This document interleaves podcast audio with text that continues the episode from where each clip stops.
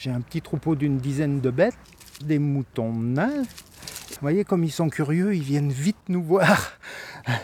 Un mon lion, viens vite. Ça, c'est un mouton du Cameroun. Et lui, son plaisir, c'est de se faire caresser. voilà, quand il me voit. Et euh, sa femelle, qui est de la même race, pareil. hein.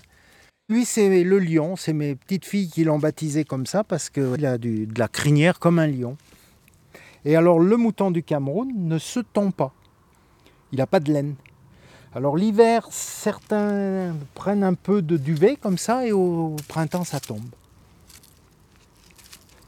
Lui, il a, il a 6 ans.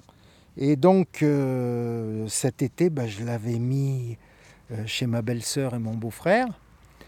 Et euh, il est hyper gentil. Mais mon beau-frère lui donnait tous les jours du pain. Donc, il venait le voir et tout. Et ma belle-sœur ne le faisait pas. Et donc, un jour, elle s'est fait taper dans, les fesses parce qu'elle ne lui avait pas donné à manger.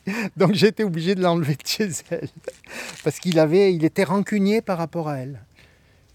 Elle pouvait plus aller dans son jardin comme elle voulait parce qu'il l'a poussée, voilà. Hein? Quand on part, quand on n'a pas de pain, des fois, faut se méfier, quoi. Hein? Hein, mon lion? Là, il n'y a que 10 brebis, donc euh, lui, il pourrait en avoir une cinquantaine, donc euh, voilà. 40, on va dire, quoi.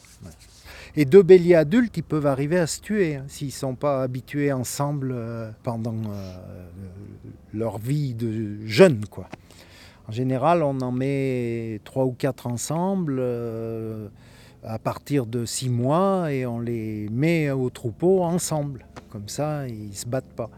Mais sinon, euh, s'ils ne se connaissent pas, ils se battent, les béliers adultes. hein.